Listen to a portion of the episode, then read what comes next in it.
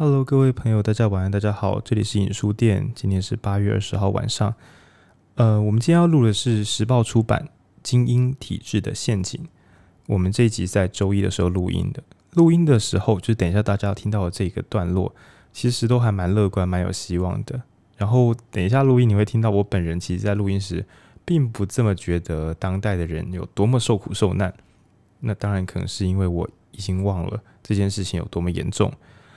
嗯，在录制之后的这几天，那在新闻上刚好看到一些报道，我觉得它好像是一种隐喻。那包含前几天有提到，主新竹科学园区的母亲们，连要买房子都很拼命，因为买不到正确的房子，你就申请不到学区，孩子申请不到幼儿园，好像一切都输在起跑点上。那我忽然发现，我们稍后这本精英体制陷阱的状况，原来在台湾。还是蛮严重的。就我是个幸运的乡下人，我好像避开了这一切。那不谈竹科，那在昨天晚上的时候，有一则非常非常哀伤的新闻，是来自中国。十四岁的小女孩留下遗书，然后跳楼自杀。那怎么说呢？《精英体制的陷阱》这本书讲的是两种巨大的苦，三种巨大的苦难。那底层的人。没有翻身的希望，中产阶级的工作慢慢消失，然后大家变成底层。那精英阶级必须耗尽全力才能够维持自己的地位，要付出非常高代价的工时，然后以及从小到大勤奋并且高教育资源投入，才有机会让他维持精英的位置。那这件事情呢，可以说是，如果你想要赢，你就要努力到底。这个好像所有人都在当代蛮认同的观念嘛，一分努力一分收获。那这本书稍后我们要提的就是这样的概念如何害惨了我们彼此。呃，这个是很痛苦的一本书，因为我自己小时候家里很穷，所以对我来说，努力让自己脱离贫困，似乎是一件天经地义，而且是穷人家翻身的一个很好的路径。就像台湾很多人现在应该也都很害怕指考被废除。因为穷人家好像要靠努力不懈的读书才能够考上好学校，然后可以翻身，这个路径似乎是非常非常重要的。但其实反过来也会跟大家说，如果你生在一个国家，你本来是穷人家，你如果不能好好读书，那你这辈子就会过得跟你的父母亲一样穷苦。那我想大家可以不知道能不能感觉得出来，这样子的国家又真的是幸福的地方吗？就是你非得耗尽全力才能够变得幸福，那这样的幸福真的是所有人都能够认同的吗？对，难道没有一起快乐过日子的选项吗？那稍后我们要聊精英体制的陷阱，呃，我们有几个名词也要做前行提要。第一个叫做精精英，这里讲的精英是投注大量教育资源，然后取得高学历，借由高工时取得高收入。这样子的人，我们这才是这本书定义的精英。那第二种叫中产阶级，那以台湾来讲，大概是月入五到十万左右，相当于是老师、工程师，那或者是呃护理人员、药师。总之，他有专业的技术可以帮助他赚到还不错的收入。那如果夫妻两人都是这样子的高阶技术人员的话，要过不虞匮乏的生活，应该是没有问题的。那最后是底层，以台湾来讲，大概是月薪三万以下，而且如果就算是夫妻两人要养小孩的话，应该也会变得非常非常吃力。那我们大概这样的做三层的定义。那跟精英不太一样，又很容易混为一谈的呢，是上一个时代的有钱人，那叫做资本家。那在资本家之前呢，叫做贵族。那我这边先分类一下贵族、资本家跟精英。贵族是靠地位的世袭，就我爸爸是谁，所以我就是谁。对，那我因为是国王，所以这个土地归我所有，这叫做贵族。当然也是民主政治强力推翻的对象。那随之而来的叫资本家。从工业革命之后，有机器、有厂房、有员工，那甚至更后来，可能是我有股权，那或是说就是我有股票，那我有现金。对，拥有资本的人可以赚到更多钱。那我这个资本可以传给我的儿子跟女儿。他们不需要借由自己的努力，只要拿到我的资本，他就会有幸福的生活。那这个东西呢，也慢慢的被大家抨击，就是穷人家也很不能忍受，说，哎，你就这样子一直传下去，那这样大家该怎么办呢？但最后，我们再讲地位世袭的贵族，然后资本世袭的资本家，再往下一层就到了近代，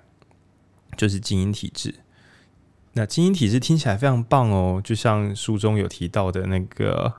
呃，祖克伯，就脸书的这个老板这样，他把大多数的钱，九十九趴的钱都捐掉了，然后他把教育资源拉得很凶，所以他希望他的女儿不是拿到他的遗产。而是我好好的给你教育资源，你自己以后去开创你的天地，开创你的新世界。这听起来再善良不过了。那我们稍后聊这本书，讲的就是为什么这样子投入高等教育资源，那期待自己的子女可以就是好好努力，给自己赚来高收入，这样子的体制竟然是一个陷阱。那这本书会跟我们传统的考试制度几乎是完全违背的。但也正因如此，我们应该能够学会蛮多新东西的。总之，我们就开始吧。Hello，大家好，我是浩宁。那我今天开个玩笑，因为我们今天的书叫做《精英体制的陷阱》。那我先很粗糙的讲，就是在一个遥远的国家，它叫做美国，你必须从小就拼死拼活，花爆干多学费，长大之后再继续花爆干多学费，才能考进一些超级厉害的学校，然后赚到爆干多的薪水。那这个组合，我们暂时叫它做精英体制。那我想说，在台湾有点麻烦，因为台湾有时候是你成绩很好，考进很困难的系。然后，哎、最后薪水也没有说超级漂亮，跟跟国外的那种什么拼死拼活可以拿到超多钱，好像有点不一样。那我找了半天，觉得要保持这个很难考、高工时、高工高薪水，好像医学系会比较符合。但是台湾很很扭曲哦，我这边扭曲是正向的意涵。台大医学系的那个 学费是没有很贵的，这样对。那所以我只好找私立医学系。我想到底谁是私立医学系呢？想想，哎、欸。我自己有一点像，我是私立中医系的，然后旁边这位是黄继贤，噔噔，嗨嗨，对，他是中国医药大学医学系，那我是中医系，我薪水会少一点，但是我们缴的学费都很多，对，在台湾来讲，可是在国外来讲，我们学费都少的可笑，就是如果我们要领高一点薪水，学费应该要爆干高才对。那在我们的对面这个阵营呢，我们是中国一阵线嘛。校园很烂，学费很高，还好薪水还可以，但是中医系薪水在崩塌中。对，好，那在我对面呢是敬伟跟佩颖，他们是成功大学连线。那听到这边，有些朋友可能会皱起眉头说：“哎、靠北，精英体制不是应该是超级好学校或超级烂学校？成大怎么听也是台湾的强者学校。”但我们这边要讲的是学费比较低，然后就是。因为台湾只要少数科系之外，全部人的薪水都是贴三万，所以其实台湾不用特别挑哪一个系薪水真的比较差。台湾神秘的体制使得我们万众一心，大家不会有没得结婚，大家都赶快。对，我大概是以这个出发点，对，所以因为今天我们的敬伟是编辑嘛，那我相信正常的编辑是要支持这本书的立场。敬伟，你说是吗？哎，但是我是企划怎么办？哦，是哦，你是企划，那你支持这本书的立场吗？当然支持啊！没错，我也是这样预判的。所以今天我请这个你的哎学妹嘛，这样算学妹学妹。敬伟你是成大什么系的？生物，我生命科学。哦，生命科学。生命科学系跟心理系，对，对成大第三类组对战中国医第三类组，中国医整个学校都第三类组。对，我们没有别人。OK，有了。那我们先跟观众预告一下說，说等一下我们是小假打假闹，就是。就是我们是以演员的身份先来做切入讨论，因为听众可能会，如果我们没有先扮角色扮演，我怕听众听到一半会觉得干这关我屁事。因为精英体制的陷阱分两个大阵营，一个就是拼死拼活考上去，然后工时超长过劳死赚大钱的这个路线，然后另外一边是在台湾还没有那么严重，在另外一边是没有工作可以做，闲得发慌，失去自我价值，但是我要找到这样的人来录音。实在是有自己的困难，对，所以我只好请比较人文关怀的这个配音，然后跟本书编辑的静伟来扮演这个角色。OK，先跟观众前行提要，不要因为这样仇视我们，我们只是在演戏，我们等一下会大和解。OK，先雷好吗？不怕被仇视。对对对对，好，那我们大概先来从这本书开始。然后有准备三个题目，但是因为我没有背题目，所以 配音帮我念一下题目。好，我觉得第一题很困难，就但是我觉得编辑呃行销企划应该是要非常精简的说出这本书在干嘛。所以我们的第一题就是。呃，想要请静伟为我们简述《精英体制的陷阱》这本书大概在说什么？好，呃，《精英体制的陷阱》其实在讨论一个让人晋升，但是那个晋升上去的，他的你可能从呃中产变成精英这个阶级的时候，当你成为精英精英阶级的时候，你会承担的是非常庞大的工作量。虽然说有高薪水辅助，可是你会非常的心累，然后导致你精神崩溃。但另外一方面，刚刚也有讲到，另外一方代表的是他可能没有工作，他可能会失去工作，同时失去薪资。也就是说，这个体制下所造成的社会是上层上层的人很累，然后高薪资快要崩溃，下层的没有钱，无法享受生活。然后也觉得很痛苦，所以它整体来说，它会造成一个没有人幸福的社会。对，那简述大概就是这样子。对，所以呃，这本书它最后的导向是因为这两群人，他们越来越少在同一个，甚至是。越来越少在同一个地方有交流的机会，然后慢慢的分化完全两个不同的人，导致不管是在政治上没有办法沟通，连很细微的观念都已经相去甚远了。那它所造成最直接的影响，就是可能前阵子呃，不管是川普上选，呃，川普当选，或者是呃拜登，其实美国的内部都蛮震荡跟蛮焦虑，认为是社会分化的一种现象。那其实。我自己会觉得这本书大家比较难理解的是，那这跟我有什么关系？就是这是美国的现象。那台湾虽然我们说有韩国语好了，但是你你细想，就是台美国的精英体制的崩坏跟台湾精英体制的崩坏好像又有点不一样。就是就像。浩宁刚刚前面讲的，其实台湾很多学费很便宜，我们也有国立大学，我们也有健保。哎，浩宁刚没讲健保，但我补充，就我们有健保，那都是美国没有的。所以其实第二题我也想要接着问说，那到底谁适合读这本书？为什么时报选择在此时？对，就是说美国他们自己把自己搞砸，关我屁事！我大台湾呢、我有我们台湾有健保哎、我们台湾有。高的政治参与率，而且台湾还有一个很惊人的是，极左极右派的量在全世界现在是相对低的。对，就比如说，嗯、好了，我们这边是，我相信我们听众是有水准，不会去害我们。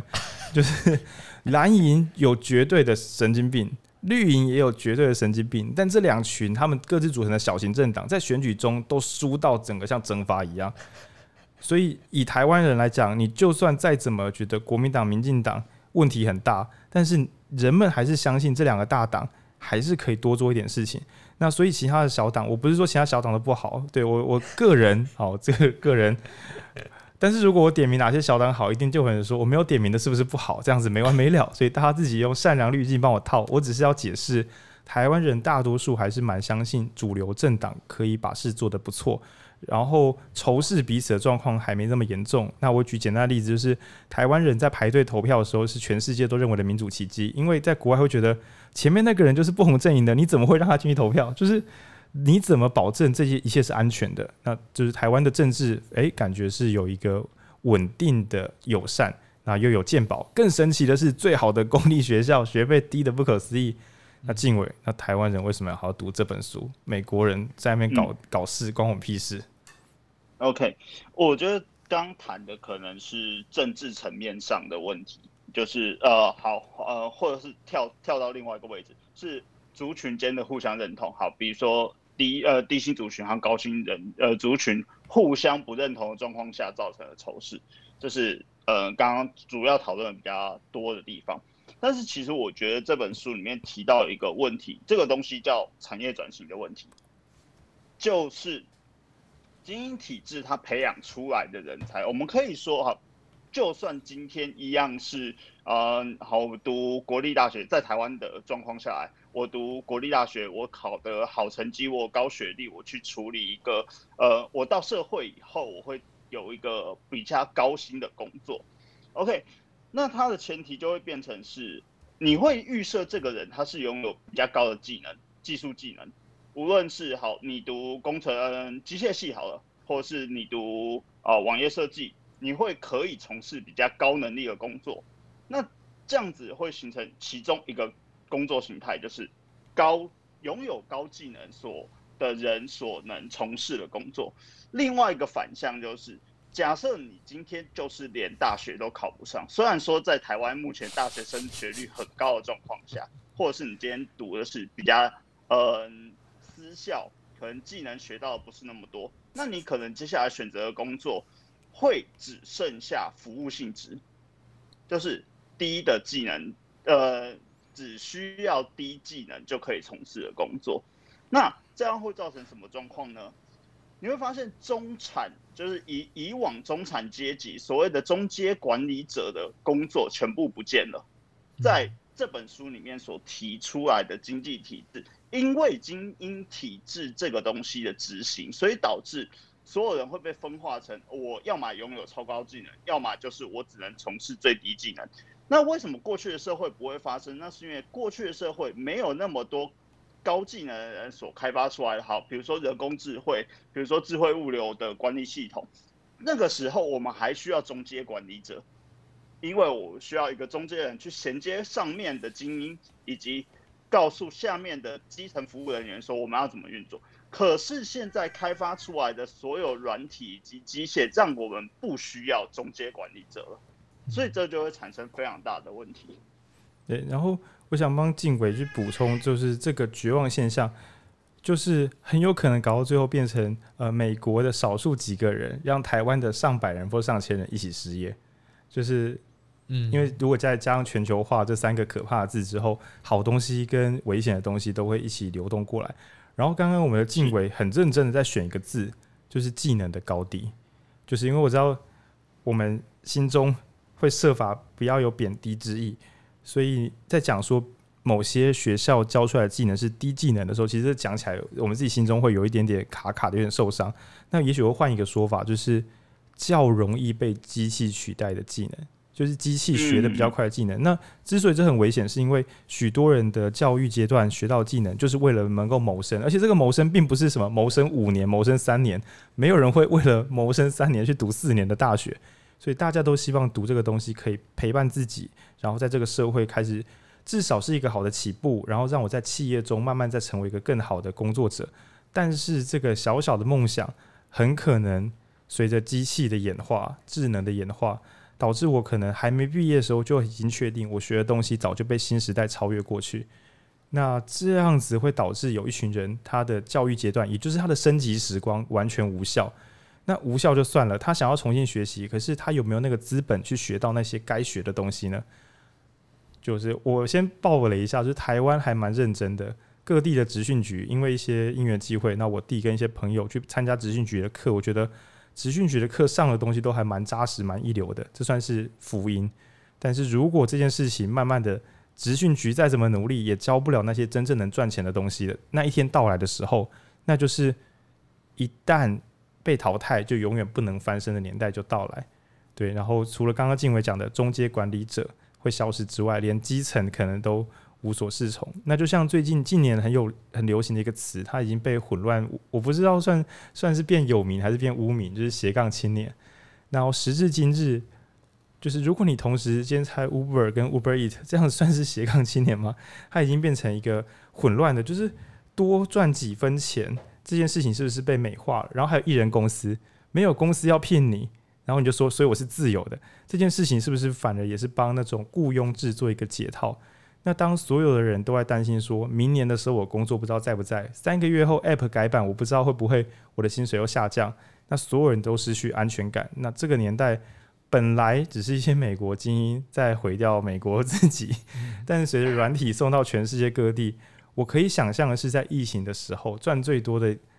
其实就是那些跨国的，就是服务平台。然后各个店家可能本来被抽三十趴，想说没关系，至少我的店家被认识，还会有人来我们店家吃饭。结果疫情搞下去之后，变成我本来只想要安身立命做个小生意，然后买个楼房，然后也许放个收个租，这样过个安稳的日子。结果莫名其妙，就是美国的超级天才、超级天才们打造出来软体，让我的毛利少了一半。因为如果餐饮业十块钱里面，如果餐饮业它六成要赚到自己口袋里边，结果现在有六成里面的三成送给 Uber Eats 跟 f o o p a n d a 毛利减半。那各位可以想象自己每个月工作二十天好了，薪水三万五，有一万七要交给美国人，那这就是某些产业目前的现况。更有趣的是，这个现况来自于一群超级努力的人打造出来的超级棒产品，让所有消费者都觉得用这个真开心。我并没有要说我多神圣，我也 Uber Eats 跟 f o o p a n d a 用得很爽，对，因为他们还有用他们的金融业把钱榨出来补贴我们这些台湾人可以买爽爽免运费。只是如果我们今天没有发现精英体制已经打造成一个超级大机器，然后把我们以前从小到大听过的什么什么打倒资本主义啊。然后打倒什么权贵啊，这些所有你以为危险的脏话，全部都被大集结成一包东西，叫做精英体制。然后精英体制还附赠一个更恐怖的东西，就是以前的人不能容忍贵族，为什么土地就是你的？你怎么可以奴役我？我们觉得贵族你天什么？现在有天赋人权，你的资产不应该是你继承的，就是你的，这有问题，所以我们可能会扣遗产税。但整个时代由于这个人定胜天赋是努力这个观念。好像不太可能会有人去批判说，那些读书读得要死不活，考上最好的学校的人赚大钱，而且他们工作工作要死不活，好像无法批判这些认真的人。然后在这个情况之下，就变成我们终于出现了一批当代的不可被批判的贵族，他们最聪明，他们最努力，他们赚最多。即使他把我们的钱都赚走了，所有被他赚走的人，甚至还会想：阿郎得卡搞，阿郎得卡跳，阿伯维安诺。是对，甚至会变这样，然后最后就只会变成怎么办？要翻身，那还是我们把我们的孩子让他挤进宅门，然后看能不能再凑个几百万美金的学费丢去美国的大学，看能不能让他赚个几千万美金，变成有钱人，好像变成这个样子。对，然后对，所以我会跟静伟回馈说，他真的是蔓延的乱七八糟，甚至我觉得读这本书的台湾大多数人在读的时候，应该会有浓浓的不舒服的感觉。因为我觉得我读到大概三分之二之前，我都会想，所以这问题在哪里？就是这本书的标题都说是陷阱了，然后我走到三分之二还想，请问陷阱在哪里？不是蛮好的吗？可是我觉得他讲的那个陷阱是让所有人都不快乐。嗯、我们把嗯，假设我们用金钱状态，嗯，经济状态，我们去区分社会三三种类型。第一个就是精英阶级嘛，那精英阶级他很有钱，他高收入。可是问题是，他被他的高工时逼得非常不快乐。那书里面有讲到一段是，呃，美国律师的每周的工作时间是八十到一百二。我们这边有准备一个有趣的例子，你以为八十一百二是不是很累，对不对？我们有这边有准备一个台湾的住院医师。现场受害人吗？你现在工时剩多少？就是你知道我们好，因为劳基法通过的关系，所以说我们每周是八零吧，就是。那很好笑的一件事情就是，八零工时就是，呃，我们科本来是不会到八零，就是我们算是那种 二线科，然后结果他们就突然发现说，哎、欸，我我们可以炸到八零，那我们就来吧。就跟观众朋友报告一下，季这个黄季贤医师呢，本来的科是病病理肿瘤科，放放射肿瘤科，这个科本来的工时，因为我们家的季贤呢。并没有完全一百帕掉入基因体制的陷阱，跑去那种值班到死的科，想要赚多一点钱。季贤觉得呢，人真的会死掉哦，对，对，所以他特别选一个工时低于八十，一定低，平常一定应该要低于八十。好不容易放弃薪水，就像书中写的一样，精英们应该会愿意放弃薪水，换得一点自由。对，我们真的有人这样做，结果因为劳基法改了之后，是为了拯救那些真的会过劳死的医师，反而是医院发现了，哎、欸，我们怎么会有一科？的医师工时 怎么加都不会超过的那种，所以我现在要非常感谢我们科，因为我们科还晚上还给我们加班费。就理论上，如果我一天工作早上早上八点到晚上九点十点，就是不会不会到需要报加班费的工时。所以就是非常感激，而且礼拜六来上班也不需要，也不是也是在工时内，礼拜六来上整天的班也不会超过工时，真的是很感谢我们。然后我想静伟跟听众朋友听得出来，这个人已经疯了，就是他是 早上八点到晚上九点加班，然后有一点加班费，他的拼的是好棒，有加班费，我是个幸福的医师，其实是被被争取来的，就是是感谢大家，感谢师长们的就是爱爱护这样子，对，这是实话，这完全是实话。我们想听众听得出来，这因为他的笑声跟他的开朗快乐，感觉像是捡到了，他完全是觉得。这个体制不止没有暂时感觉不到问题就算了，然后还觉得说这个工时还有加班费超棒的，对，所以我们要只要我只是要找个个案来证明，就是台湾的这个少数科系，就是我们应该说比较像美国精英体制的这些科系，他们的工作时间真的很长。那我现在要帮静伟来补问一个问题，所以请问季贤，你平常会一直把你的薪水拿去花掉吗？我我觉得还是要就是不可以就是。因因为我我是相信那种，就是你嗯，现在要物欲降降低的那种，尽量降低物欲的那一种。所以说，虽然还是不小心流掉，因为你知道，上班压力大的话，钱就是会流掉。然后，对啊，我觉得我觉得存钱还是看心态了。对，我想寄钱可能钱之前有听我。不知道有没有跟我们一起读读《致富心态》这本保护人命的好书？我有读，可是没有。对，对就是静伟，就是之前一本书就忽然爆红，叫《致富心态》。那那时候有一个章节我读不懂，就是作者千交代万交代，大家一定要存钱。然后我心想说，这个到底为什么要强调？然后等我回想，还发现说我刚开始上班，因为诊所医师，就是月入六位数的时候，还是可以，因为觉得干压力好大，然后。我每个月都在等说几号要发薪水，因为我我几乎缴不起我的信用卡费，在月入六位数的时候还可以缴不起信用卡费。那直到我后来做一些自己比较喜欢的工作时，会发现我我因为工作时就很快乐，所以结束工作的时候，我不用再去什么买个家具啊，买个家电啊，吃很贵的东西来满足快乐。然后，所以我书中有提到，所以如果你本身薪水高的人，这本书也值得一看，因为他会告诉你。如果这个工作是消耗你的精神而来的，你终究会想把它花掉来补偿你的精神，那你就会达成人生的一个超级悲剧。你有辛苦不堪的童年，严重竞争的青少年阶段，苦闷的这个少年阶段，就是二十五岁之前，嗯、然后你会再花极为巨量的工时，就一般人工时四十，但你工时八十起跳，最后你一个闪失，存下来的钱跟一般公务员月入四万的人差不多。那你的这一辈子到底在搞什么？其实你提升了国家的 GDP。中华中华兵士感谢你，中华兵士感谢你，中华民国感谢你，国家感谢你。但是我想听众应该没有人为了报效国家，所以从小到大拼命读书吧？可是你会发现，这个社会其实是蛮喜欢你这样子，拼死拼活，搞得很好，赚很多钱，烧钱，做自己。台湾还有点崇尚节俭的美德。那书中讲到的美国，基本上就是，如果你是个精英，你没有花大钱，你好像是出了什么问题。对，然后呃，这边也跟听众做一个侧面的业配。如果你的工作是高薪水的，我不要说什么精英体制现行的那种高薪水，我讲的是你是业务类或是自营商，要小心哦。如果你的老板一天到晚带你去花很多钱，他可能是想留下你这个员工，因为你的消费额太高了，你一定要继续把工作做好。那这也是另外一种非精英体制的陷阱，这边顺便跟观众报告一下。OK，对，那但是静伟呢？静伟，你有觉得钱很够花吗？哎、欸，等一下，干尴尬了，现在你是代表出版社，出版社可能会听。可恶，我们陷入一个矛盾。你做了一个陷阱给静伟，我做了一个陷阱，你不可以丢这个球给我，好吧？危险了。那我被抓到，没关系。那佩仪，你觉得你钱够花吗？你的老板在对面，不是？那你做了一个陷阱给我，不是啊？我能发的薪水就到这里了，这是我的极限。那我先来挑问一个，好，跟刚刚的东西不太有关，但其实跟整个主题有关。就是呃，之前我们有录过一个叫“狗屁工作”，那其实卖呃整体的概念跟静伟刚刚讲的有一点像，就是在快呃在有一些工作，它其实快要被取代，就是被机器取代，但是。因为某些原因，所以他现在还可以继续做一些工作，比如说像包装的工作好了，或者是像嗯嗯，我一时举不出例子来。好，我帮忙举，因为超商前面那本书叫《狗屁工作》，他有提到一种工作叫做就是撑场面的工作。那我这边有点小冒犯哦，请听众朋友暂时忍耐。比如说保全，事实上我们雇保全不是为了让他真的去打人或干嘛，而是社区有放人在那边，一感觉比较安全，二感觉比较体面，体面。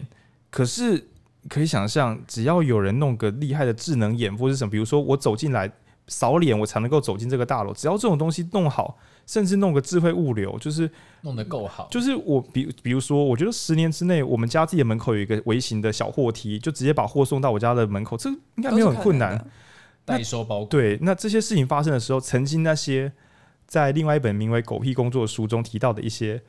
没有这么重要的工作。那可能就会大幅蒸发，对。然后，因为这些工作的性质，你会发现它是可以被取代的，所以其实，在做的人他可能也自觉说，这不是一个很重要的工作。第一个是他自觉没有很重要，第二个是他未来很可能被取代，他就少了一个谋生的能力。那我觉得他会跟刚刚讲的概念有点像是，我们其实很难预期自己的工作某一天会消失。因为如果我们会有这样预期，我们就不会做这份工作。现在就开始跑了，开始跑了。对对对，所以这是一个很矛盾的职涯选择。那我我会觉得他其实可以连出版社。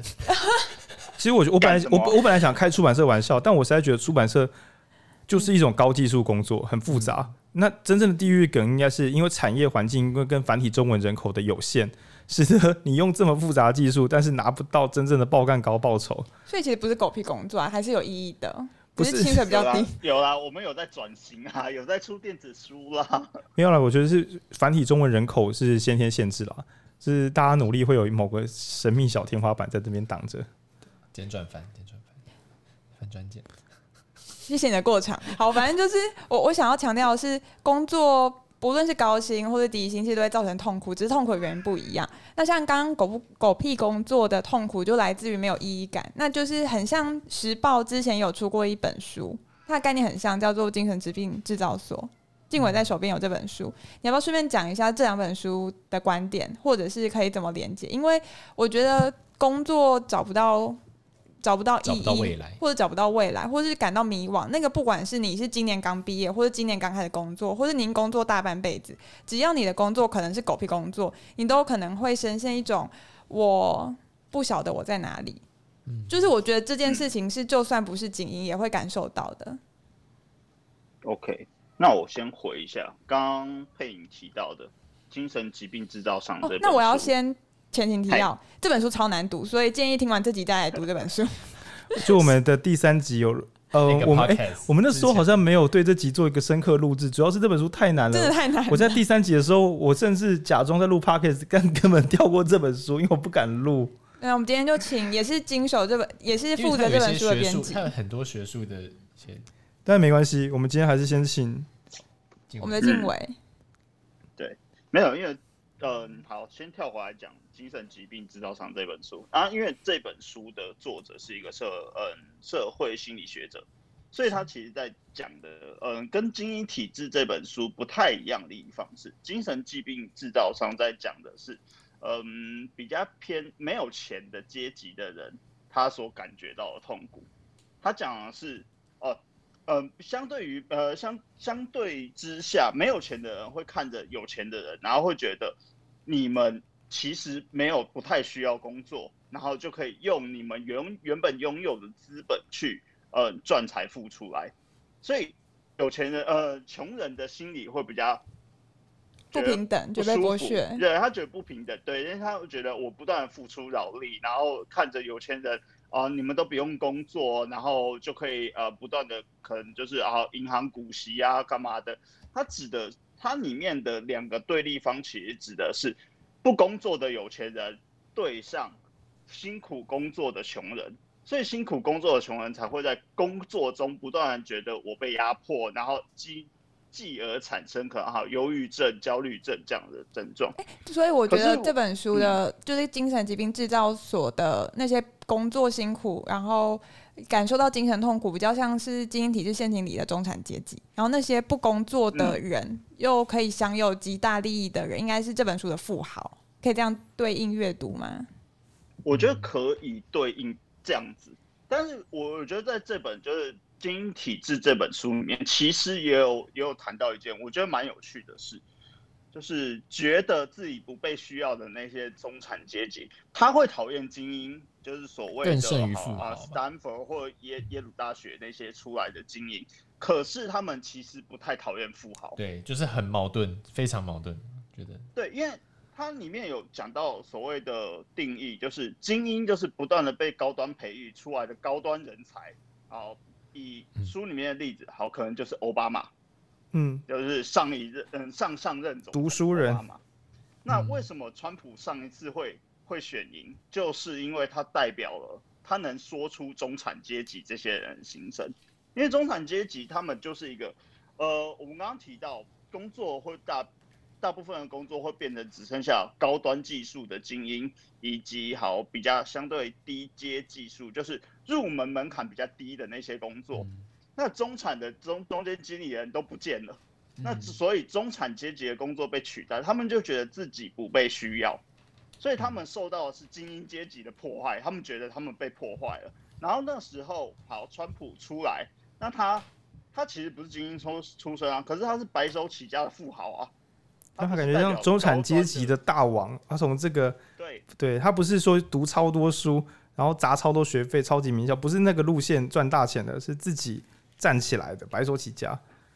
对，而且我觉得这里面书里面有提到，不断的重复出现一个地名，叫圣克莱尔湖。然后他那那里有写说，这就是呃中产阶级的一个领地，就是长长呃，你可以去那边看，大部分大部分中产阶级的生活就像那样子。可是你知道这这个地方，它在密西根州，我上网查了一下才发现，密西根州其实在过去一直都是民主党的票仓。嗯哼，也就是说在在过去可能三四三四十年台，它大部分都是民主党的票仓。但是他在川普选举的那一次翻盘，嗯。嗯，就就只有在川普，就连这次拜登选上，呃，拜登是民主党嘛，所以他还是回到民主党的票仓，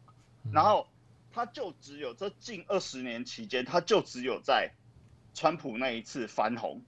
那为什么翻红？就是中产阶级对于川普言论的那个认同，他们受够了被压迫。然后我觉得在里面，为什么他们会讨厌精英，就是因为。大部分白人阶，呃，它里面的中产阶级大部分是指白人这一块，然后他们会觉得，你所谓精英所提倡的那种好白人，其实已经拥有够多的权利。哎，其实民主党的策略大部分是希望，呃，去尊重有色人种啊，反反种族歧视啊，所以他们会释放出一种白人其实已经拥有很多资源，可是相对之下，这些白人中产阶级就会觉得。啊！我工作工作都被拿走了，你还要我把工作机会让给别人？那你们不是在剥削我？对，他等于是他一边失去他本来的有的机会，然后一边又要再缴一些新的东西给这个世界。嗯哼，就要没有错，缴两次税的感觉。所以那个反弹就会那么大。所以我觉得这本书刚刚提到的，就精神疾病制造商和精英主义的陷阱，呃，精英体制的陷阱，这两本书所谈论的课题其实不太一样，但是。同样都在讲说，呃，同样的东西是所谓的劳动的制度对于呃你的工作的伤害，或者是你的精神的伤害。对。那我其实觉得，就是我一开始在前面的时候有提到说，我读这本书就是《精英体制的陷阱》，有点读不太进去，是因为我也保持着一样的想法，就是我为什么要去同情或者是解救那些已经过得很好的人？那这个是我那时候的想法，但我第二个想法就是为什么我会有这个想法？就为什么我会有第一个想法？那后来我想了想了，是因为其实，在精英体制陷阱有提到说，以前以前的富豪，然后金呃富豪跟中产阶级，他们的消费场域都是一样的，可能都在百货公司，可能都在同一个商店。那慢慢的就是富豪精英就有精英阶级的出现，那他们的消费场域变成像是。飞机的头等舱跟经济舱，他们是在完全不同的地方消费，然后慢慢的越来越遇不到彼此，那甚至就是他们的观念跟想法接触的人都完全不一样，所以他们再也没有办法沟通。那我觉得从接触到无法互相理解，它就是一个很直接的因果关系，就是因为你你就是看不到他们。那像我觉得我没有办法去同情一些就是精英，是因为我身边其实没有这么嗯，我就是身边没有这样子的人。就是那个样本数太少，让我无法就是引起我的同理心。那我我跳一个比较远的例子，就是前阵子大概是去年冬天的时候，就台大学生有很多起自杀的案件。那我觉得那时候社会有两派声音，第一派就是说，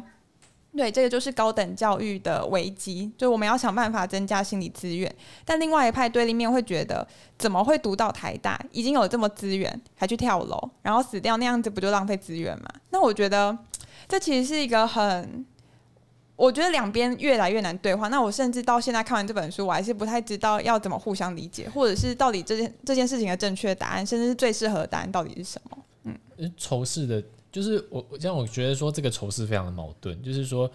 因为精英虽然说这这这本书是想要论证说精英体制最后的得利者都是辛苦工作，然后他们的资产也越来越大的那一群人，嗯、可是说。可是真正真正就是广大的人民，就是九十九九十九趴的人，应该要供给的是真正的富豪。但是中产阶级跟精英的，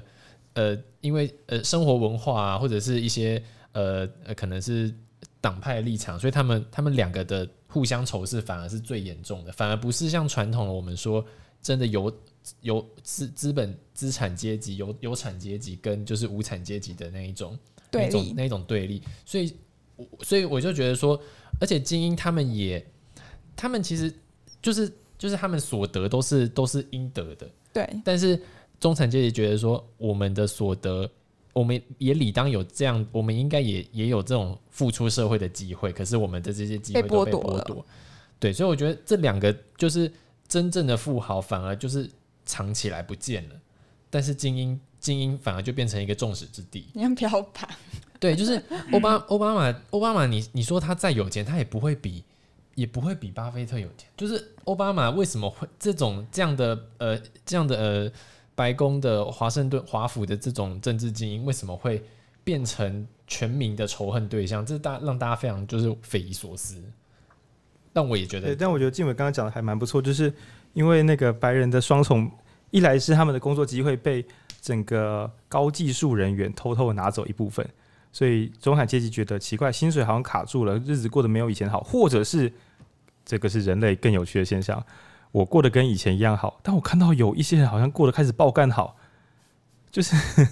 我以前是自由的消费者，百货公司的东西我买得起。现在我看到有一群人根本不来我们买的百货公司了，他们自己去盖别的百货公司买东西了。而且那群人还让我的工作机会变少。然后同时那一群人，我这边讲的是书中所说的狭义的那个精英，那群人还说：“哦，我觉得美国白人本来就过太爽。”对，可能还要再把工作机会给有色人种哦。那说这些话的人，他们不管是什么颜色的人种，他们之所以有这个利基点，其实心中藏的是另外一种主义，就是我是靠我的才能有今天的位置。你如果要有，我才不管你过去是中产阶级还是什么的，还是美国人，我都不管。你只要跟我一样努力，你就有资格跟我拿到一样多的薪水，或是说有资格得到这样的话语权。然后就是在这个情况之下，中产阶级等于是躺着，然后中两次枪。于是他们站起来的时候，想说开枪还击，然后就看到站在白宫里面，好像有一个自由派的高学历分子在那边替广大的人民说话。但是有一种人没有被他说到话，中产阶级。你替全世界辩护，刚好少了中产阶级。那川普刚好几乎是完全逆转，我全世界都干掉，我只保护一种人，中产阶级。对。然后我觉得，但其实我我在看这本书的时候，就是一边看，我发现。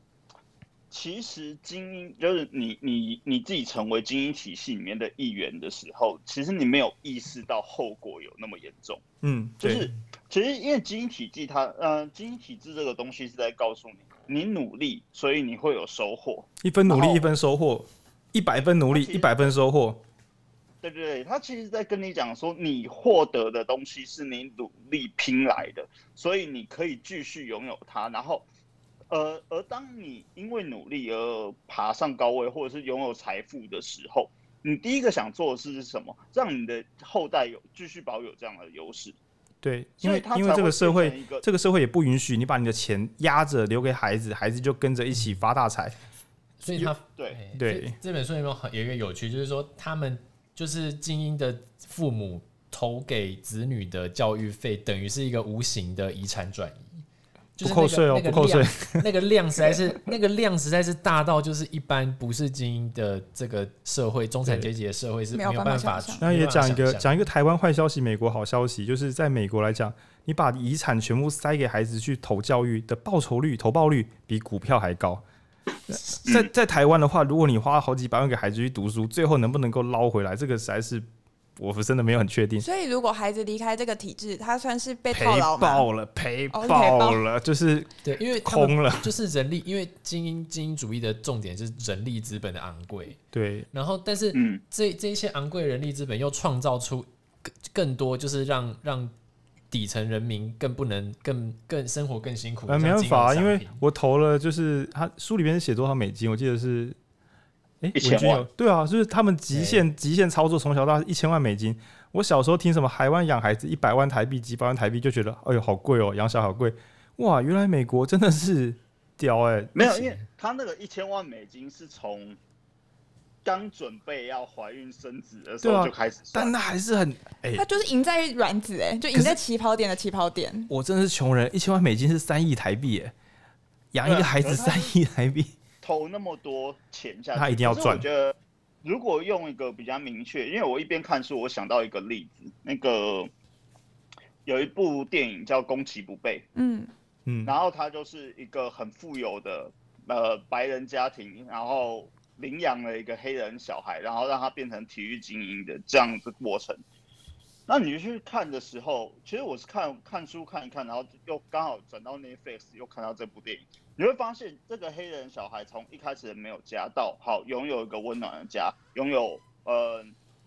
呃好的大学的就读机呃好的高中的就读机会，甚至他为了要考大学的呃他要考大学的时候，那个家庭直接请私人家教。对。那其实这个书里面就谈到这个现象，嗯，电影里面可能只有到高中时期的请家教，可是这个书里面大概花了四十页的篇章去讲说，从这个小孩诞生之前的钱到底花到哪里去，甚至还有，嗯，这个东西就比较叫，嗯，比较有趣。他说，嗯，大概一九六零年代，就是精英体制这种东西刚开始发展的时候，还没有那么明显。可是到一九七零的时候就越来越明显，因为，呃，一九六零年代的时候，大部分男性呃就是女性就读大学的相对少，然后到一九一九七零年代，那个平权概念慢慢起来，女性就读大学比例开始增多，所以越来越多婚姻是呃学历相等的，就是你女生大学，男生也大学，好，这两个人结婚，那这两个结婚造成的结果就是啊。两个都高学历，他们可以好好教自己的小孩。但如果相对两个低学历，他们投在教育上面的资本就会越来越少。甚至我觉得讲到最有趣的是，就连呃父母双方的学历都会影响小孩子在幼儿时间他所认认识的智慧量。对对对对。所以它就是一个全盘的，从你还是小孩子，然后到你可以上幼儿园，去上什么精英幼儿园，然后可能呃，我觉得。以台湾现象也一样啊，台湾的小孩子以前幼稚园可能就是让你去吃饱回来，然后对有点心就可以了就结束。那现在的话呢，你要学英文，然后甚至要还要学第二外呃，在第三外空手道、标枪跟桌球。现在奥运刚结束，学桌球 OK 啦。对，反正其实它就是一个这样的概念，你投入在教育的资本越来越多的时候，你只会让你的后代越来越精英化，所以。嗯，跳回到我一开始切到这个话题的原因，就是精英体制参与到精精英体制的人，其实一开始没有想到这件事会搞成这样那么金字塔。对，就是我们很难想象小时候啊，散布全国各地的那句什么“让不要让你的孩子输在起跑点”，想不到原来这句话最后会让让所有人跑到停不下来，越跑越快，嗯、变成滚轮老鼠。然后我我们今天下午在思考的时候，想说台湾有没有比较类似的采样用书？那我们我想到的是，好像那个你的孩子不是你的孩子，因为毕竟这个作者是家教，而且是有钱的家教，他也常看到一些孩子，不知道为什么全家很有钱，孩子过得悲惨不堪。对，那或许可以给我们这种普通人家一个想象的空间。对，而且我我觉得像刚才佩影提到那个台大的那个事件，就是。呃，其实如果是真的要用非常精英体制的陷阱的想法去看，它就是抗压性不够。对他不，他就会觉得你不够强，你就是不够精英，你才会你才会被压力击垮，或者是你才会你才会就是有有心理素质，有有心理毛病。哎哎，就是、对，没错，就是你才会有需求，你才会坏掉，你才会死掉。所以你就会发现，这根本就是就是就是刀枪不入的一个论证，就是你就是不够好，你才会被体制淘汰。然后你就是要，你就是要很努力，很努力，就是身心灵都要是，都要是，都要是完美的，没错，你才会留下来，你才有，你才有资格。对，就是这就是陷阱的美美丽之处，没错。对，但我觉得这个陷阱最恐怖的就是它很难解，因为只要呃精英体体制里面的人全都不愿意放弃现有的啊、呃、他享有的资源，因为我们刚刚说的。高工时，它相对相对应的就是高高报酬。对，然后包括你可能会买很大量的奢侈品去填补你心里的空缺。嗯，就是你不愿意放弃一点点的话，这个这个体制就很难垮。我觉得台湾在这些方面做到有不错的，就是说我们还好，公立的体制，公公立教育基础教育还没有就是。就是没有说你今天读不起私立国小、幼稚不读不起私立幼稚园或者读不起私立高中，你就输在人生的起跑点，还不至于。我至少以以我有限的采样，都蛮常听到从小被送私校的孩子在抱怨私校很扭曲，就是因为压力拉得很大，就比较像我们书中提到的精英体制。但是即便如此，公立学校还是充满各种快快乐乐、好好读书的孩子，那最后是也有还不错成绩。那也常常听到，就是我们的最好的老师，并没有全部都被私校收编买走。很多有热情的老师，在台湾难的要死的较真之下，只要能够考上教甄。那个时候，我跟佩影在，我跟读到一半，我跟佩影说，我们这一本书实在写的太好，因为他一直讲说，就是有些管理方面的人才、金融人才啊，全部都被就是呃摩摩根，就是那个摩根大亨，全部就是那种银行管顾公司，管顾公司全部都抢走这些真的运用到政府管理。能力的这些这些人，政府需要人才，就是银行抢光了。但台湾没有，台湾没有，大家都要考公职。所以你知道，其实这个多么应该说多么乐观，多么因祸得福。这多么就是说，我们我们其实有一点就是矫枉过正，就是说，这公务员公务员备受备受真真爱、备受尊尊崇的这一件事情，在反而保护了台湾。这 反而是就是就是求之不得这样子，就是。因为有时候大家都会说啊，台湾的人才都不愿意集中到私人企业去好好的拼一把，大家都躲进公务体系，结果误打误撞的使得台湾公务人员的素质一点一滴的在升高。然后这尤尤其是我我个人认为最重要、最安最重要的还是教师的水准。就是我有很多以前的同学，那或是学长，那甚至学弟妹，那我都觉得可以考上教真的，真的是肉眼可辨识的很厉害的人才。那我都觉得天啊，我们的孩子是有这种人来带，真的太棒了。就我们还不至于到什么公立学校就放给他烂啊，什么黑帮啊、枪击啊、毒品啊，然后私立学校就是都穿着很贵的西装啊，然后上很厉害的课，大家都身心灵健全。哦，还好我们的私校有在搞事，那我们的公校也是状况不错。对，所以我觉得台湾有时候是一个这个福气宝岛。那就像健保，可能也许是出于慈善，也许是出于拉选票，莫名其妙的成为台湾之盾。然后就是种种一直发生这样的事情，对吧？不幸中的大幸，嗯，但但但是我嗯，其实刚刚刚我觉得在在聊的时候，还是有一个很很麻烦的事情，就是一般的大众在读这本书，可能难免会觉得这些问题最终应该是要精英去解决吧？对，就是我们这么脆弱，我们能够解决什么问题呢？那这些最厉害的人，所以刚刚静伟，你看静伟刚刚也提到。精英不愿意把权力放出来，所以表示晋玮觉得自己是底层人，对吧？我是底层，对吧？然后这时候只要你身处底层，你就会喊出一个声音，就是：哎、欸，干这个我没办法，我觉得我不要被踩死就好了。这个可能要交给精英来救。那如果真的是工时爆干高，想象有那种一个礼拜工作一百二十小时的外科医师，其实有机会哦。那你说，哎、欸，外科医师，我跟你讲哦，你知道精英体制的陷阱吗？想要传教士，我觉得你要出来改变台湾的体制，让这个精英体制可以瓦解。你说柯文哲吗？对，然后他有时他是用另外一种方法瓦解，他也有他的本事。对，就是投入政治啦，对，改变就是这什么？好，我们不嘴，对，我们不嘴，对，不要忘嘴。对，进步城市这样。对，那总之你要叫那些真的极限过劳的人，甚至甚至你要跟台湾人跑去美国，然后读很好的大学，然后开始。就是月薪十万美金，然后跟他说：“哎、朋友，朋友，你是台湾人吗？你有没有听过精英体制的陷阱？就是你努力的这一切，可能我们用想了就觉得有点荒谬，就很像是人家你的邻居的朋友考上小朋友考上医学系，然后你打电话跟他说：‘嘿，医药就跳没有，你要不要换个系所？’好像没有人会做这么煞风景的事。啊，这样的矛盾就来了。心中认为自己是底层的人，他们想象的精英，好，就是他们想象要精英救他们。”那心中觉得自己可能拼死拼活的人，好像又没有那个动机跟立场去放掉自己的努力。嗯，那就是刚刚静伟讲的那个死期。对，那我想了很久，我想说，看，难道我们这本书最后就会落在各位朋友，如果你自认为底层，千万别买这本书，买了看了，你只会觉得国家很灰暗。难道我们要说在这样的结尾吗？静伟，其实，其实我觉得这时候可以扣回作者他自己的身份，因为你知道他他里面书里面一直在讲精英这件事。作者自己的背景就是耶鲁大学的法学院教授，所以以他自己的定义来讲，他就是精英中的那一群精英阶级。那他今天提出这个反思，其实就是在跟呃，我觉得比较像是在跟他同等级的人在讲说，好，这个体制出来，我们刚刚前面也讲了，这个体制出来，其实没有人会幸福，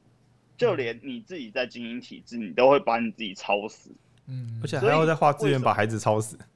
啊，对对，就是而且啊，而且你可以想象，这个制度再继续下去的话，一定会一代比一代累。对，他的对，所以所以他这里里面就在讲说，其实他需要更多的呃改变的机会。他其其实提了两个啦，一个是从教育，一个从教育体制里面去改。教育体制的话，因为其实精英为什么他一开始？其实精英体制这个东西一开始不会不是陷阱，它是让大家可以慢慢往上取得更多资源的一个手段，只是大家滥用了，他把它变成，因为其实像美国那些名校，长城、长春藤名校，他们一开始有一个入学制度，是你父亲是校友，或是你家族里面有人是这间学校的校友的话。就有加分的加权的感觉，或是几乎是你只有校友才能来读了。要么就是门票。那那个东西其实就会变成，它又是一个贵族体系啊。那其实，在精英精英体制一开始的时候，它是把这个类似协同贵族体系呃的体系取消掉，让大家都用考试入学。只是他没有想到，就是像我们刚刚讲的，一九六零年代以后，高学历的人跟高学历的人在一起。然后给下一代更多的资源，导致最后它变成一个新的贵族体系，就是我要考进来这个学校，它必须要有过多的前期教育培养。那所以他今天的解法就是：好，既然大家培养的时间一样那么多，那我把那个入学门槛多开一点，我多开放一点名额，让更多人有机会挤进这个门槛，然后大家一起来改。这是他提的第一个想法，就是让大让。可以进到所谓精英教育体系的人变多，那另外一个改法其实是从他提的是从税制开始改。刚刚也有讲到，如果说我今天可以请一个请一个人，然后他可以完成五十人份的工作，那这样子对老板来说当然比较轻松。我只要聘一个人，那他其实潜藏的概念是什么？其实是税的问题，就是我请一个劳工，我要付的税。看我请五十个劳工要付的税其实是不一样的。它里面有讲一个简单的案例，就是我今天请二十个人，然后每个人给他十万块美金的薪水，我每一年要缴的的薪资税是三十万又六千元美元。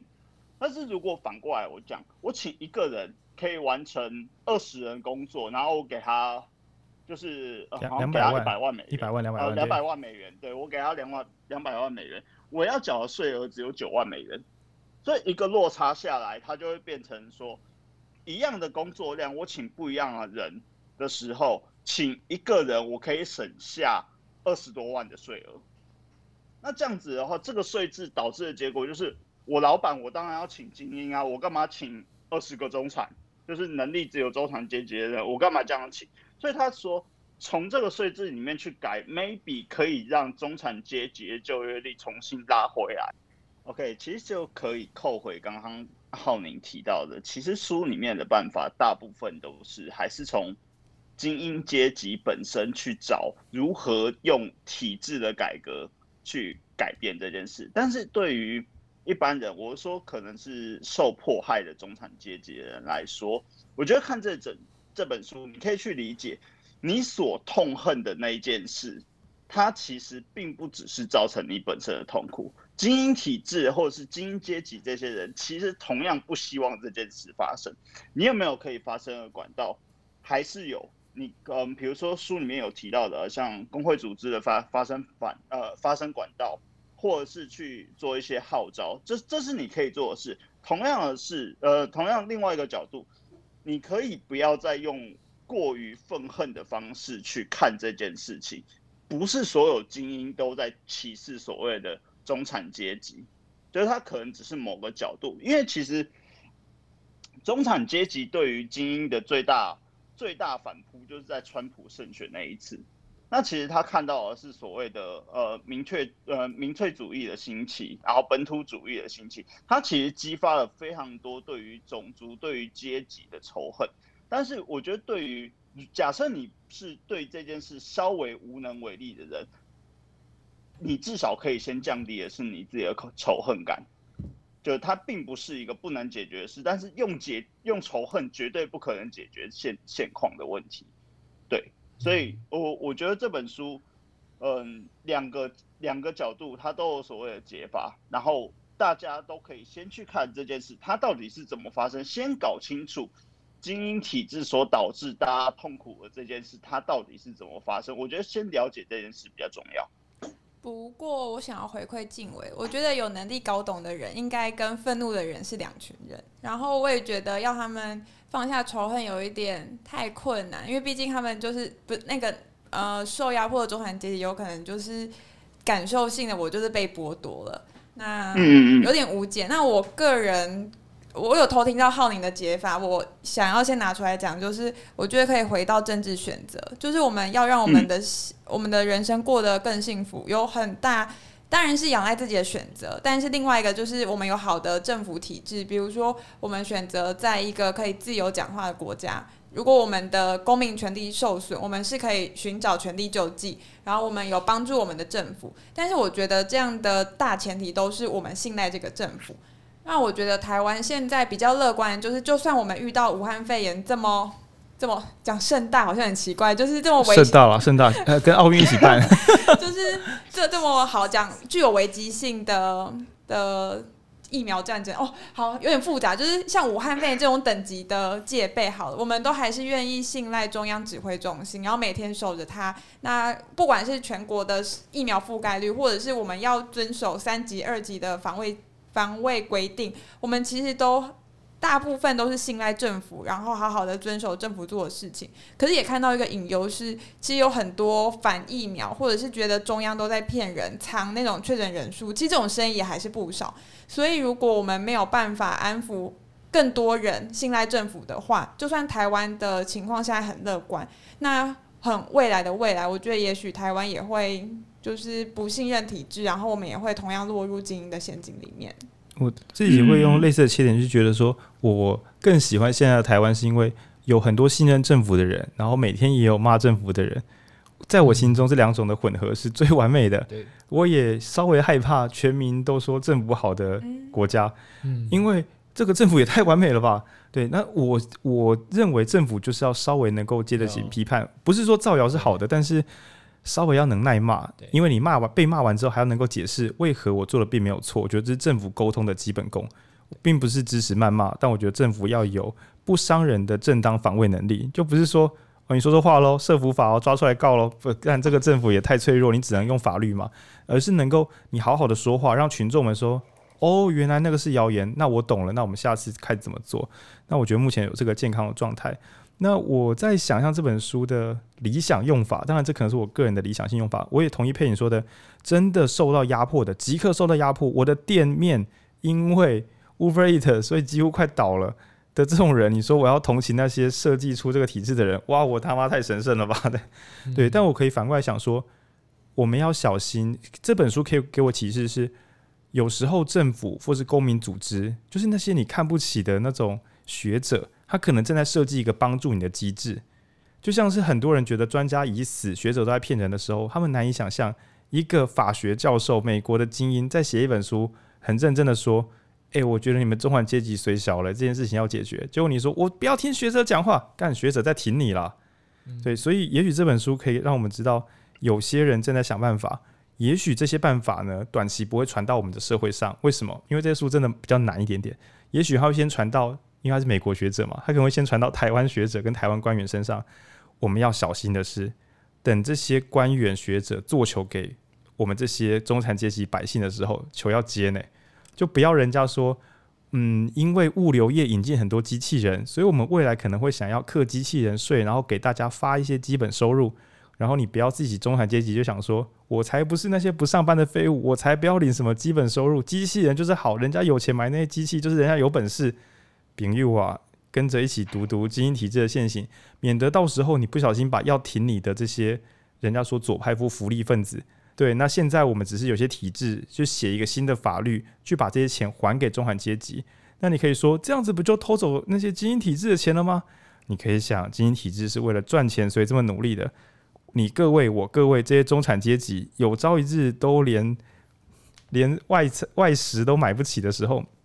外食就是那种三餐外就我们我们去餐，像现在是因为疫情嘛，所以我们不能去餐厅。有朝一日，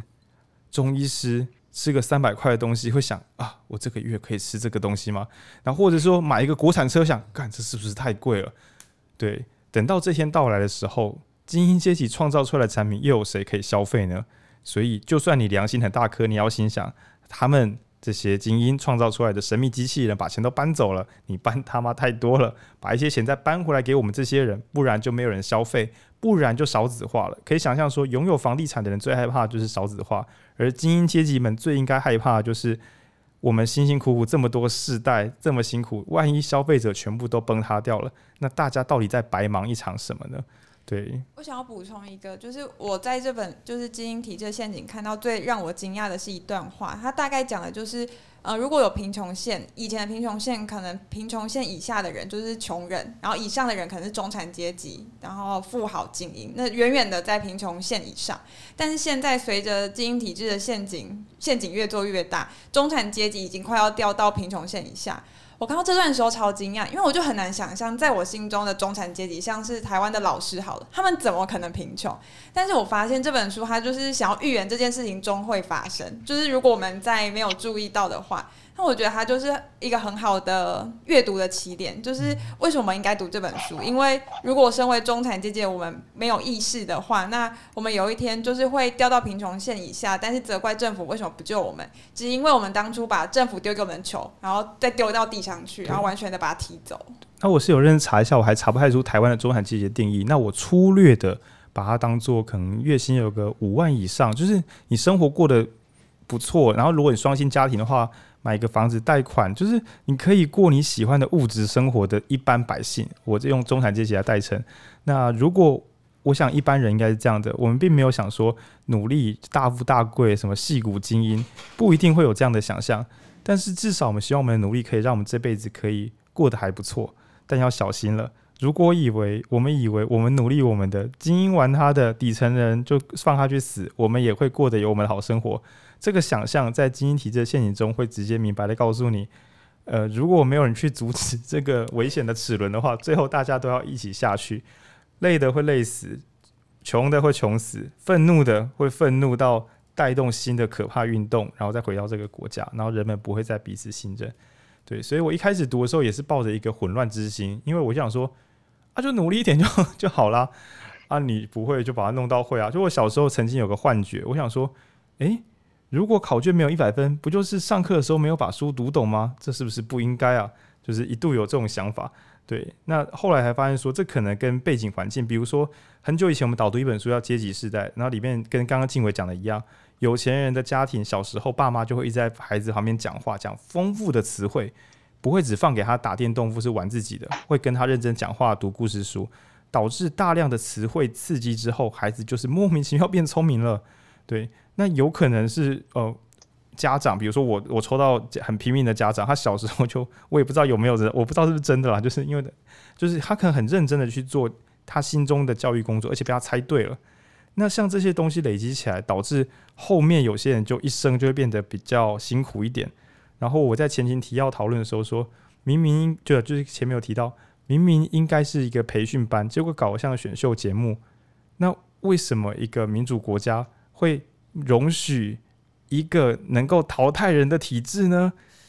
奇怪，你的国民还有淘，大家都要有做决定的能力。你的国对啊，然后你的国民怎么会是淘汰制国民？然后再说哦，我们并没有淘汰国民啦，国民可以有他自己选择的自由，是他自己没有想要只考满级分，所以我们只好让他就是没有好的工作。然后诶，政府如果台湾政府我觉得目前还没有这个倾向，但是一旦这个风气就是丢呗，一旦从美国这个瘟疫蔓延到台湾，有朝一日如果连政府官员都讲说我们要更努力，我们才能够好好的活着，对，政府不能够去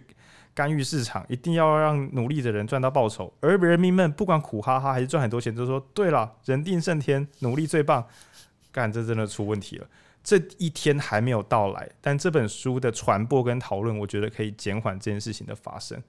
对，因为那是一个没有人快乐的世界的。而且他发，他真的，因为我实在是重复我自己，就是他花了非常多的章节在在拆解这个精英体制的陷阱到底是什么，让大家相信真的有陷阱这件事情。对，那而且我一边读了一边传给朋友，就是培培新，然后就是其实是很认真读书。就是也听也讲道理的人哦、喔，但是他们要不管是中产还是精英，就是要理解这件事，要理解就是很难，真的很难，而且你要真的完全说服他，所以他几乎花了一整本书的章节。他最后结论其实有给给解方，就像刚静伟讲的那些那些解方，然后我觉得有福音到中的到台湾，到台湾的例子有就是呃，希望有一些比较基础的医疗是给比较基层的，就是。呃，不一定要是医师，就是他给比较技术技术性，就是像我们专科护理师类似的那种下放的那种工作。就是说，其实呃，之前在疫情瘟疫流行的时候啊，在疫情最严重的时候，有一些呃美国的专科非常严，就是非常专科呃开心脏手术的那一些医师，他就他就投诉说，问问问这个社会说，呃，在疫情瘟疫流行的当下，那我这样这么专科的这个技术，在这个是在这个社会真的有这么这么大的益处嘛？就是，我是不是要更多的加医科医师？我是不是要更多的基础医疗的医师，而不是疯狂专科化的社会？那精英体制的陷阱的最后一章的的我们的解放之中，有一个就是说，我们让中中阶技术的这些人才可以广大的培育，然后让精英精英体制的这些。疯狂专科化的这些技术，可以有些东西可以往下放，就是这个也是一个解方，就是就是呃，他不是没有讲解方，虽然说他花了非常长篇的时间在解释陷阱，可是他还是有讲一些就是我们实际上可以做的。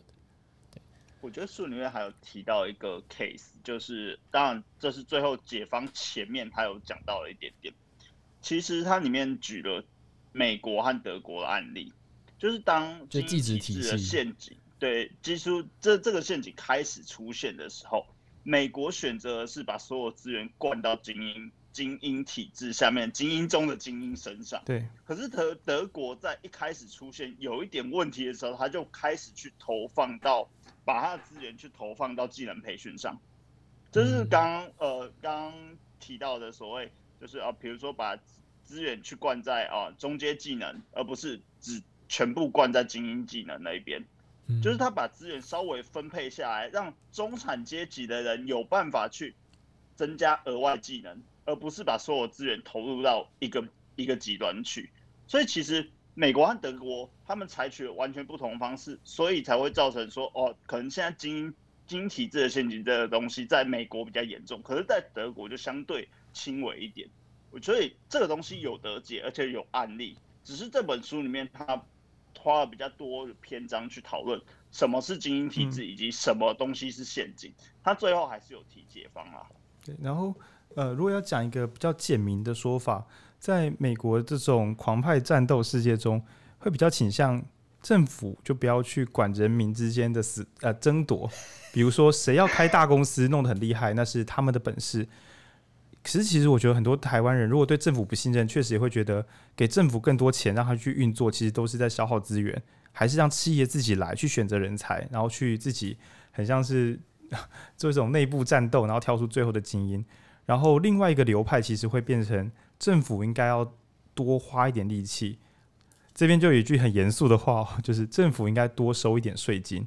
让政府有更强大的力量去教呃去提供高品质的教育。然后去设计工作机会，然后让大家能够稳健的一起好好的过日子。对，那我相信许多从小到大很努力的人，一听到要替自己加税，一定马上压起来。嗯，甚至不用说月入十万、二十万，月入三万的人听到加税，应该也会压起来，干要拿我的钱。对，但是我就会觉得这本书之所以很困难，就是嗯，我们这个电台一直在聊新自由主义这五个字。那简单的讲，就是从比较利益原则，也就是说，我比较会读书，好，所以我去读书。那你比较会挖水沟，你去挖水沟。结果这两个听起来没什么问题的句子，讲到最后变成哦，可是现在有机器可以挖水沟，所以你没有工作。对，然后我们竟然会觉得哦，没关系啊，因为他本来就比较擅长做这件事情嘛，就比较利益原则这个写在我们课本里的观念，根深蒂固成我们的意识形态，认为说啊，会读书的人又会努力的人，本来就要赚多一点钱。那我们到底能不能够借由这本书来挣脱这个？你知道我们这个读书人国家、科举制度国家，到底要如何挣脱会考试的人就是很厉害这件事情？对，然后但是如果不能挣脱的话，那。我唉，叹气了，叹气了。对，因为因因为嗯，我前面我不确定有没有聊到中产中产阶级是影响政治的主力嘛。嗯、然后今天当中产阶级如果不断流失的时候，以台湾的状况，可能只会剩下极度少数的精英跟绝大多数放弃政治的人。那放弃政治的人呢，什么政治人物都可以相信。那到那个时候，可能就有点难以回头。对，虽然台湾可能好几次选举都有类似的状况，但是随着民众自己的又再次的思辨或清醒，对吧？嗯、那只是我认为台湾人有时候是蛮看人品的。比如说，你如果说谎，我就讨厌你；你如果蛮讨喜，我就相信你一次，像试试一样试试看没有关系。但是我们这个社会能不能够理解？比如说。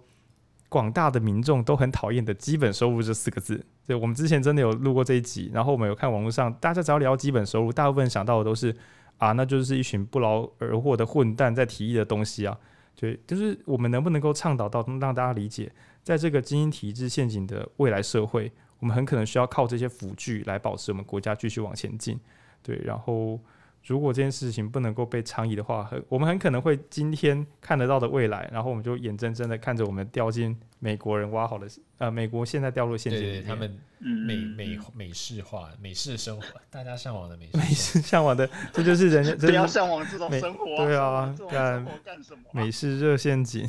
真的，嗯，啊、大家的美美国梦，对，然后嗯，这本书，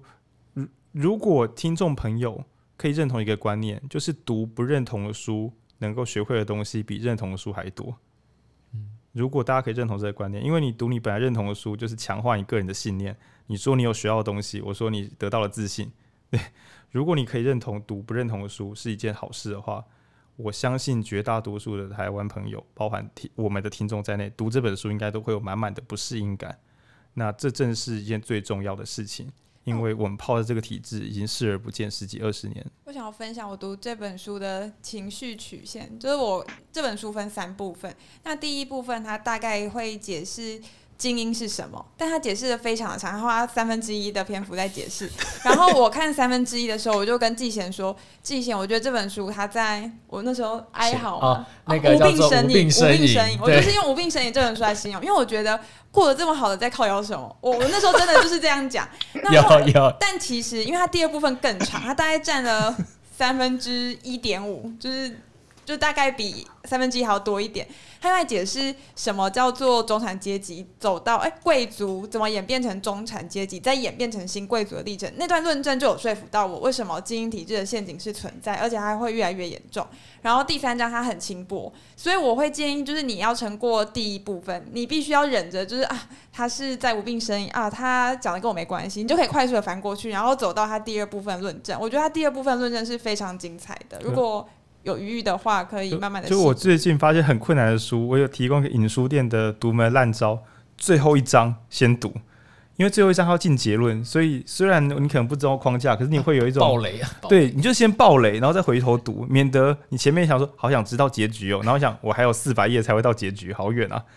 对，哦、我那时候打开打开就开始念。我那时候我我也是先看结论，那我就觉得他怎么结论也是体制就体制，就觉得很绝望。然后后来我在想说，他至少应该会有因果关系吧？但我觉得他第二部分真的写的很好，我就回去跟季贤忏悔说，对不起，我不应该说。没有，我是我是先我是先发文骂，我是先发，我是现在在留言骂你。对，那你就写的很好。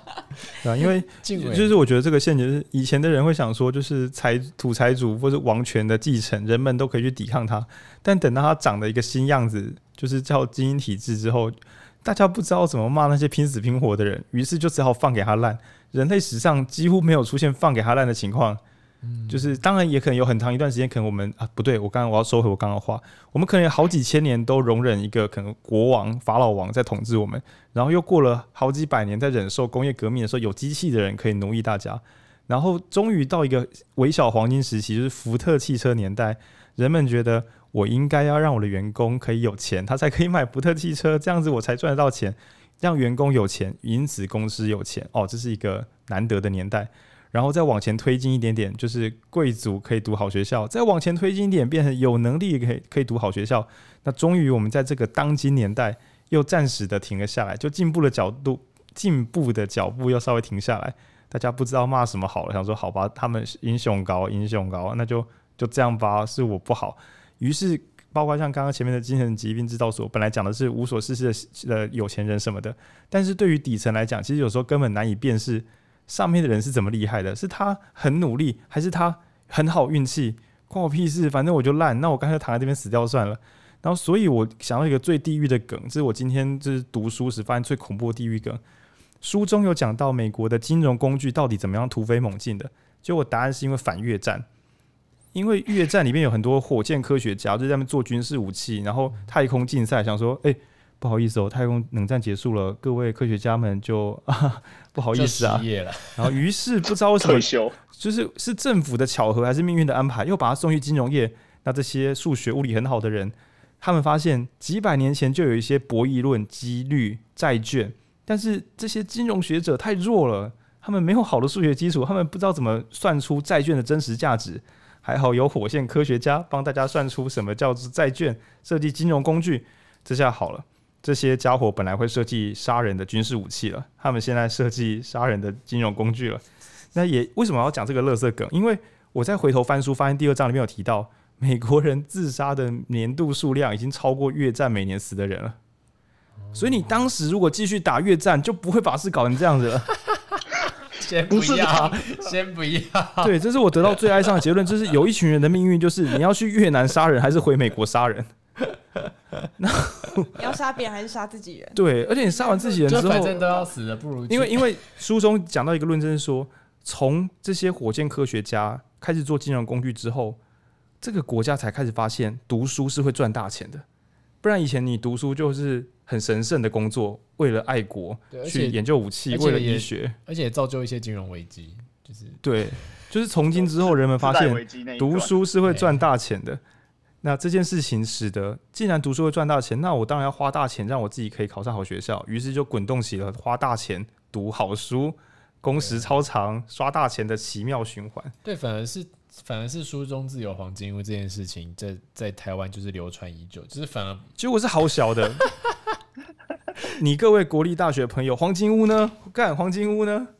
对，那静伟就是你有。就是我刚听，你有你有黄金屋吗？我听配没有，因为我听配影，他有分享他的那个什么，就是心心情波动啊。你要第一章喜欢，第二章唯不喜欢，第三章超喜欢。没有没有啊，配影是第一章超火大吧？对，然后第二章喜欢，第三章还好。静文，你有类似的心情波动吗？我我觉得如果要看的时候，因为其实我自己在看这本，我是先看导论嘛。因为他前面有一章导论，导论就已经把这本书的架构讲很明显了。但我在把整本书看完以后，我会觉得，好，你如果没有什么时间，你先看导论，把导论看完以后，这本书的大概内容你就抓到了。但如果你真的要进入为什么精英体制会诞生这个逻辑的话，从第二这呃从第二部分开始切，因为第二部分它是讲很清楚的。历史脉络包括呃，二战结束后一九六零年代到一九七零年代这个脉络，他去把时间点讲清楚，为什么会诞生精英体制这个东西，然后再回到第一步，第一步的时候才会从制度上去讲说精英，嗯、呃，精英制度这个东西它所造成的呃，可能互相歧视的风险，或者是造成的社会现象有哪些。我觉得从如果你想要了解历史脉络，你只要直接从第二步开始切，你就会看看出来为什么，嗯，精英体制会崛崛起的那么快啊，起起因就是因为之前的那一些贵族体系实在是太让人家容易被干掉了。对，就是因为以前的贵族体系，它上面其实还有写到一九二零年代，嗯、其实华尔街那些人他们上班每天上班时间就六个小时。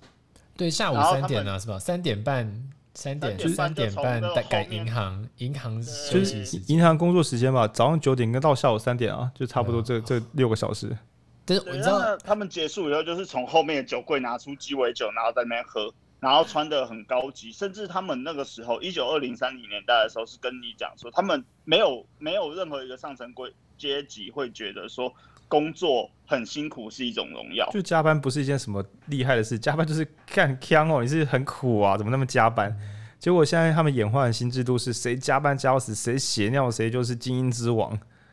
对对对，所以就是从那个时候，因为那个时候，比如说你想象那个年代中，如果你穿的很高尚，然后其实你工作时间又少，但是你收入又很高的话，你就很容易被劳工阶层干掉，因为想说你工作时间又没有多，也没看起来也没有辛苦，为什么你可以拿那么多钱？可是反观到今天，它就是一个精英体制，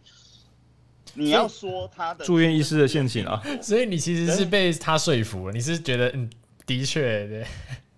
对，我就觉得其实你说天生资源，就精英他们所拥有的天生资源的确多，那他们付出的努力绝对也没有到少。但是为什么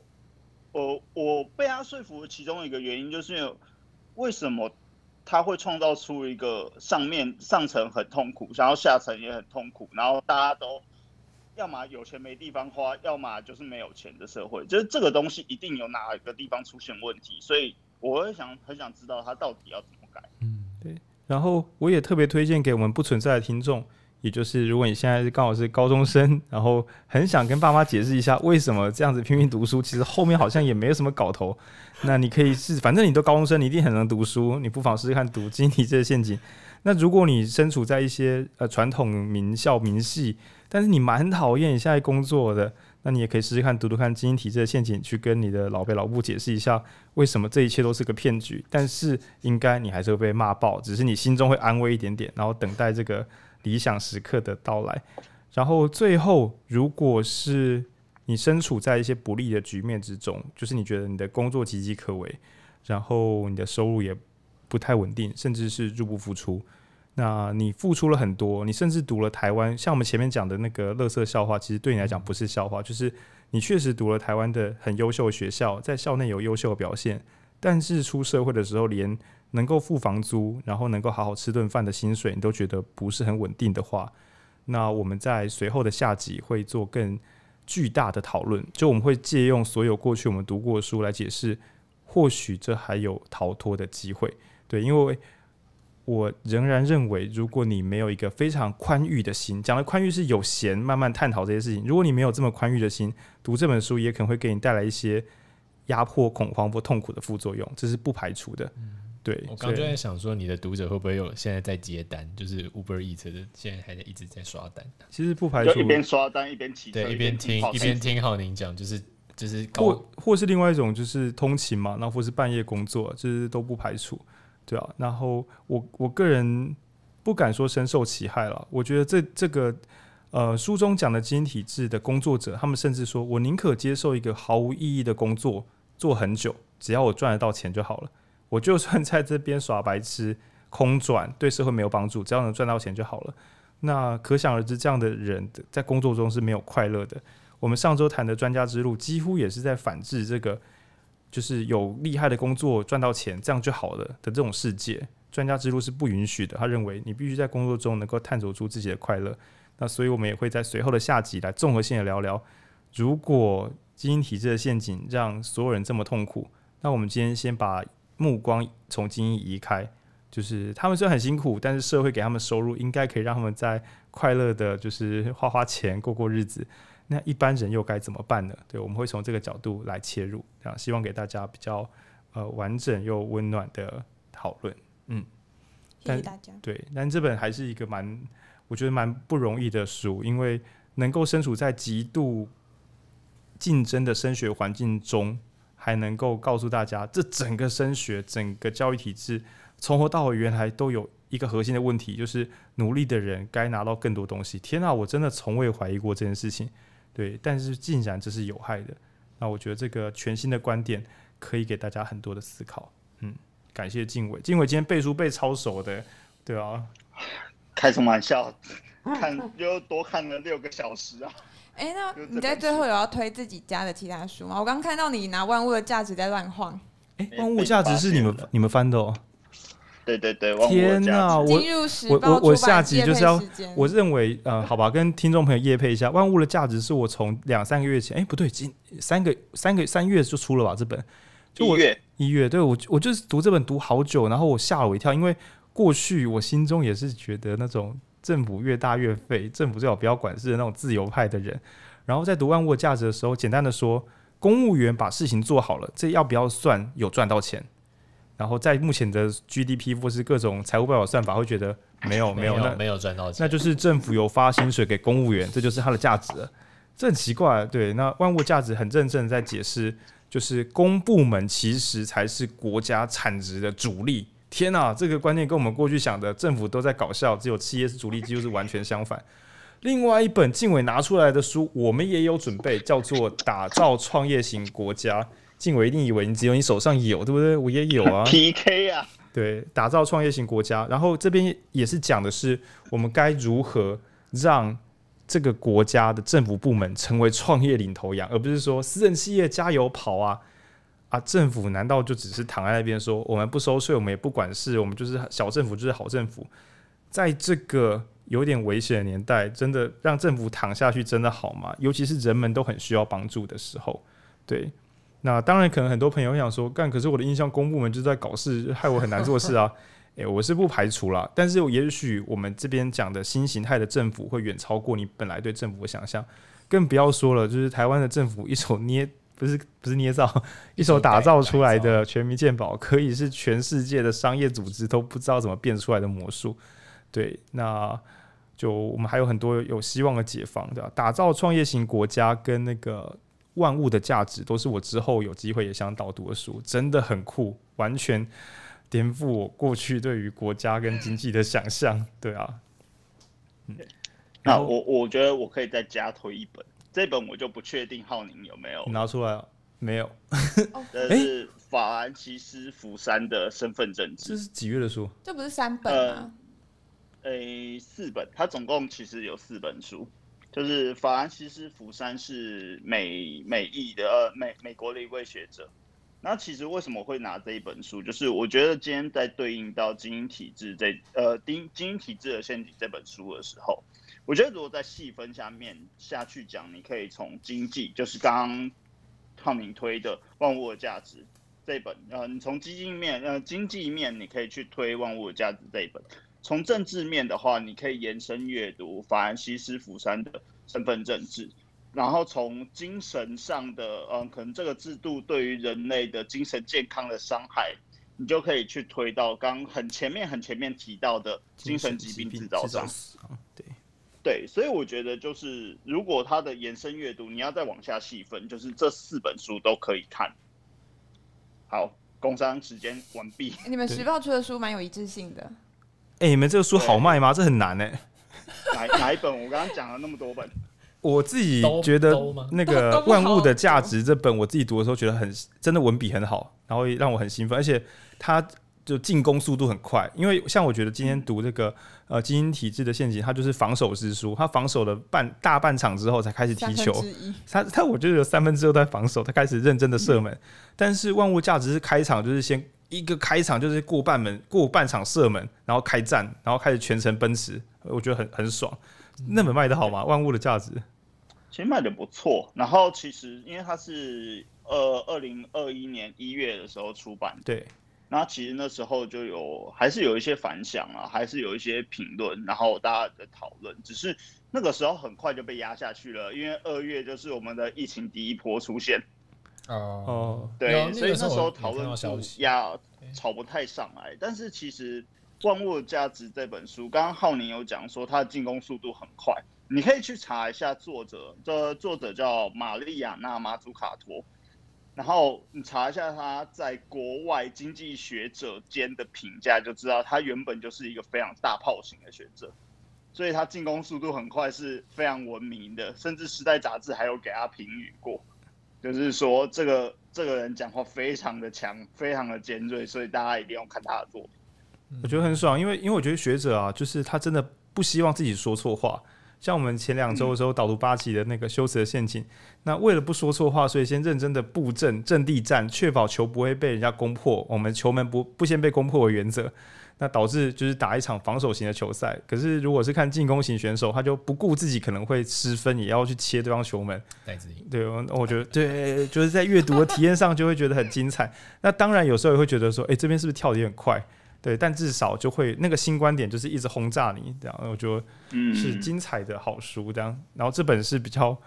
稳健的好书。是，天哪，变成时报大业配。没关系，我们可以之后再录个几集。哎、欸，我之后可以再找你录《万物的价值》嘛？我个人超喜欢那一本，没有问题啊。好，那我再来排一个九月好了，九月应该不会太前面，因为我要前面要休息一下下，可能九月中或九月底好了。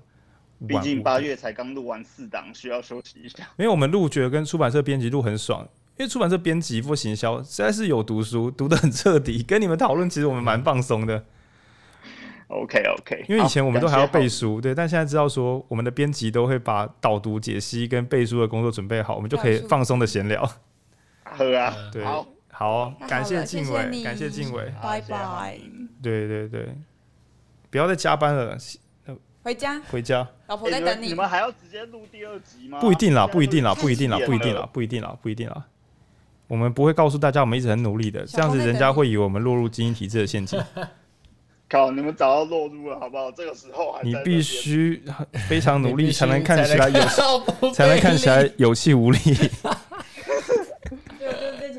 非常好。对，不过我哎，这这个标题好哎，你必须非常努力才能看 变得有气无力。把你把这这节的标题就加个副标题，就是你刚刚那一句。对，你必须非常努力才能变得有气无力。然后，因为我以前都是 one take 不剪辑，自从有剪辑之后，我节目中有说卡弹放空，不是拉乐色笑话。我想，我等一下再剪掉，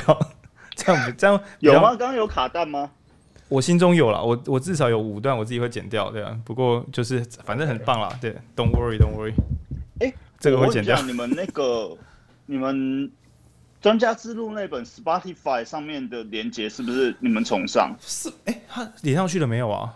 ？Spotify，赶紧 Spotify，它一它就是坏掉了。它好像就是上礼拜坏掉。不知道啊，就是每 Apple 每一家都连得上，就只有 Spotify 坏掉啊。哦，因为我你我昨天我还在听，就是你们不是上中下三集嘛？我昨天还在听中，然后突然今天早上就点不开，就那三集都不见了。靠背，流量杀手。因为因为我们那个前几天的时候是一上架就只有 Spotify 没有上中下没上。然后中间原来有一瞬间他又上了，然后我们在他不见，就害我今天下午跑去听 SoundOn。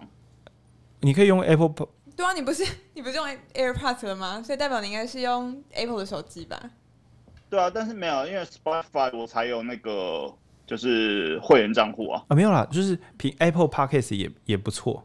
然后你可以上面帮我们打五颗星。对，我们需要五颗星。我们需要评价。我这一段我会剪进来，就是跟听众讲，我们需要五颗星。我们对，我们其实要求的不多，我们希望看到大家的回应。对，我们需要大家五颗星。我们需要开头就是说，请给我们五颗星，我们是精英这样子。不敢啦，不敢。